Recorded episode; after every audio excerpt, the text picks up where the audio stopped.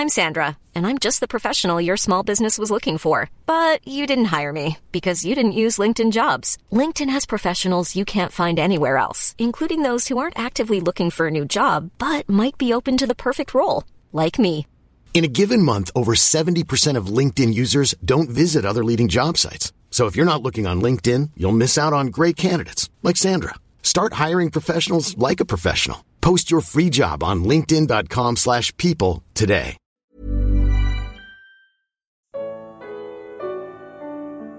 Jesus podia ler pensamentos. Evangelho de Lucas. Comentário de Mari Persona. Mais um sábado e mais uma vez os religiosos tentam acusar Jesus de transgredir a lei, mas agora são eles os transgressores. No sábado anterior, Jesus havia revelado sua pessoa, o verdadeiro Davi e Messias de Israel, e sua posição de Senhor do sábado. Agora ele irá demonstrar o seu poder de curar um homem com a mão direita atrofiada.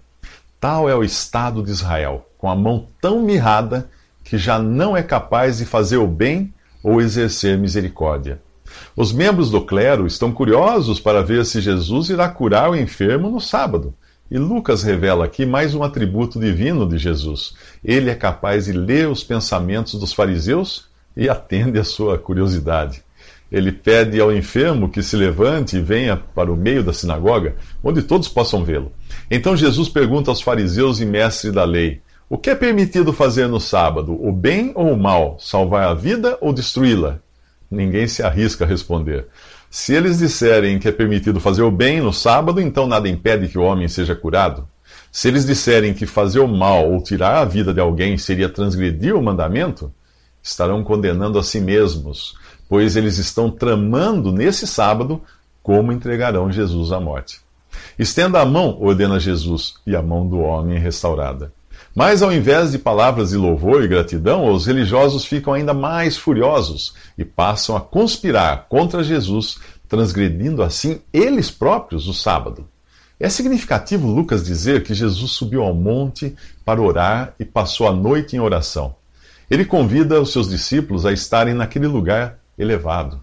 E é ali que ele escolhe os que serão seus apóstolos, homens que o seguirão e depois serão responsáveis pelo alicerce da igreja Judas Iscariotes, o traidor, seria mais tarde substituído por Matias, que igualmente viu Jesus e, e a sua ressurreição.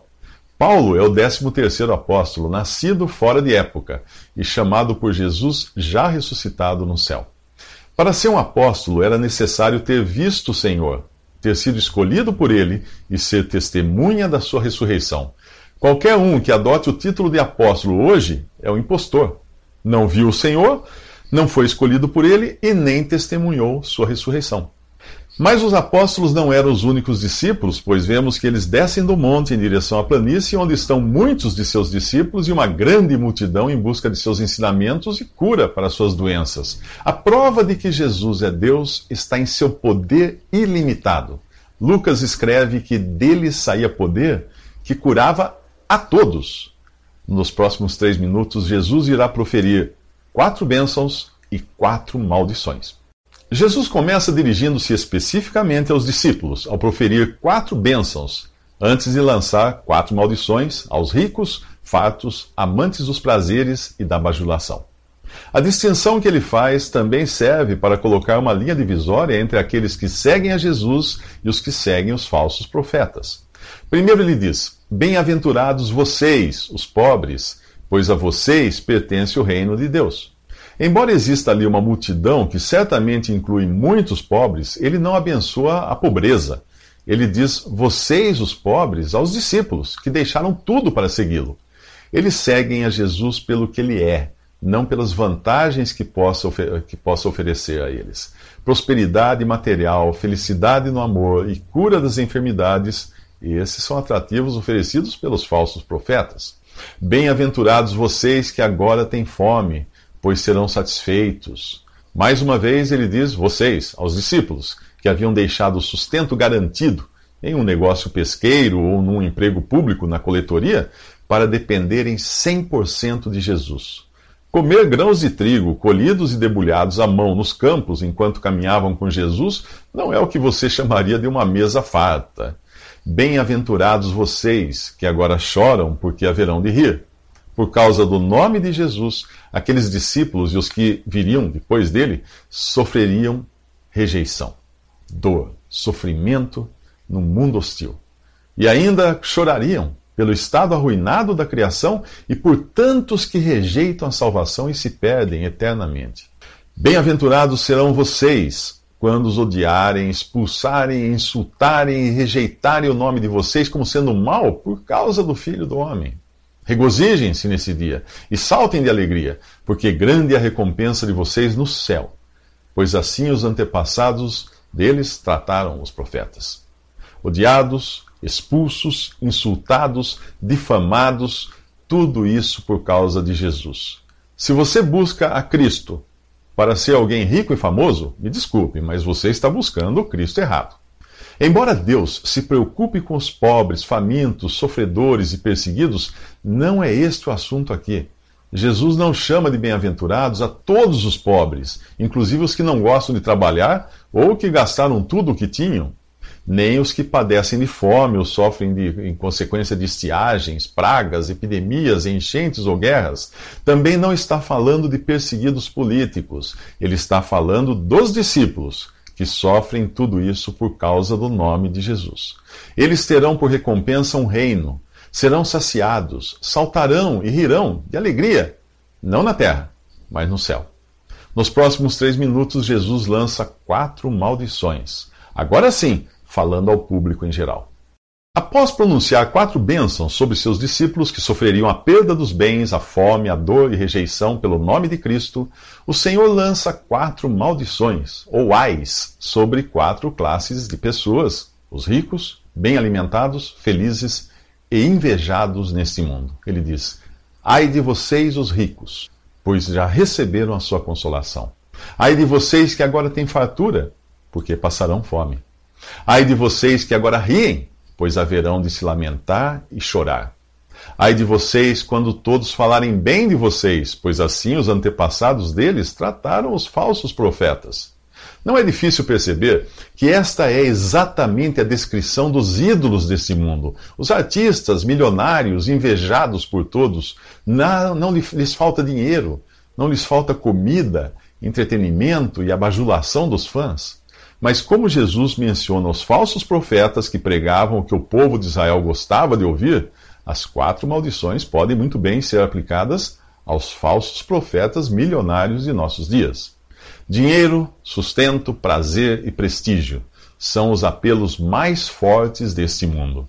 Se a sua razão de viver forem estas coisas, estas maldições também são para você.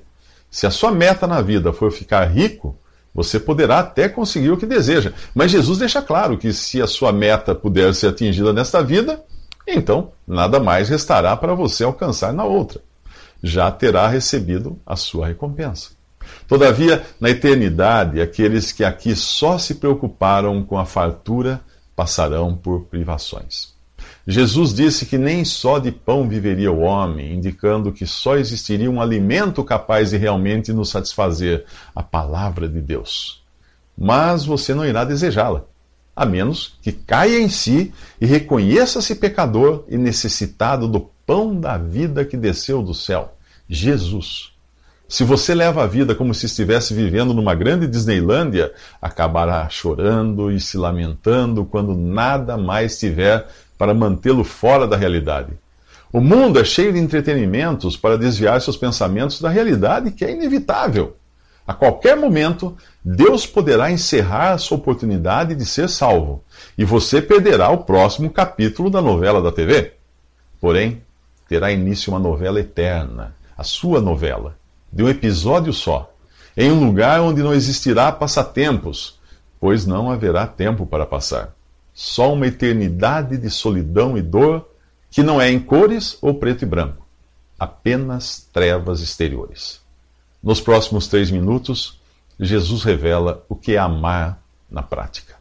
Nisto consiste o amor, não em que nós tenhamos amado a Deus, mas em que Ele nos amou e enviou seu Filho como propiciação pelos nossos pecados. O apóstolo João escreve isto em sua primeira epístola, em sua primeira carta, e no seu evangelho ele assinala que a lei foi dada por Moisés, a graça e a verdade vieram por intermédio de Jesus Cristo. Portanto, a vinda de Jesus ao mundo foi a real manifestação do amor de Deus, um tempo de graça e misericórdia no modo de Deus tratar com o homem. Em sua segunda carta aos Coríntios, Paulo mostra que em sua primeira vinda, Jesus não veio julgar ou condenar os homens, mas veio salvá-los. Ele escreve assim: Deus em Cristo estava reconciliando consigo o mundo, não lançando em conta os pecados dos homens. Deus tornou pecado por nós aquele que não tinha pecado, para que nele fôssemos feitos justiça de Deus. Se Cristo tivesse vindo no mesmo caráter em que voltará, estaríamos perdidos. Em Apocalipse, João o descreve como um juiz. Os seus olhos eram como chama de fogo, seus pés como bronze numa fornalha ardente, e sua voz como o som de muitas águas. E da sua boca saía uma espada afiada de dois gumes. Sua face era como o sol quando brilha em todo o seu fulgor. Quando Cristo voltar, não virá manso e humilde como um cordeiro disposto a morrer por pecadores. Ele virá como um inflexível juiz para condenar seus inimigos. Em Apocalipse, ele se declara o Alfa e o Ômega, o que é, o que era e o que há de vir, o Todo-Poderoso. A mesma expressão usada para Jeová no Antigo Testamento. Ele é o Criador, o princípio da criação de Deus, e o Amém, ou seja, em quem convergem todas as coisas. E para mostrar a unidade entre o Antigo e o Novo Testamento, e a sua relação permanente com o povo de Israel, ele é chamado de o leão da tribo de Judá, a raiz de Davi.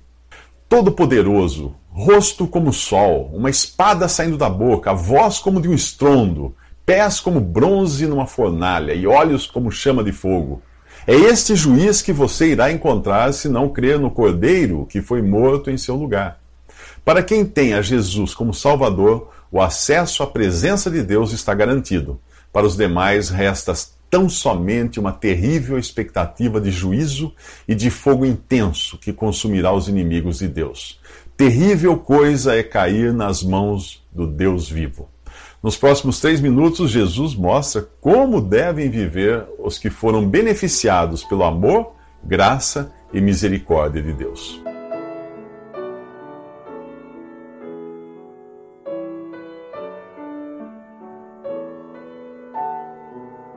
Visite respondi.com.br. Visite também 3minutos.net.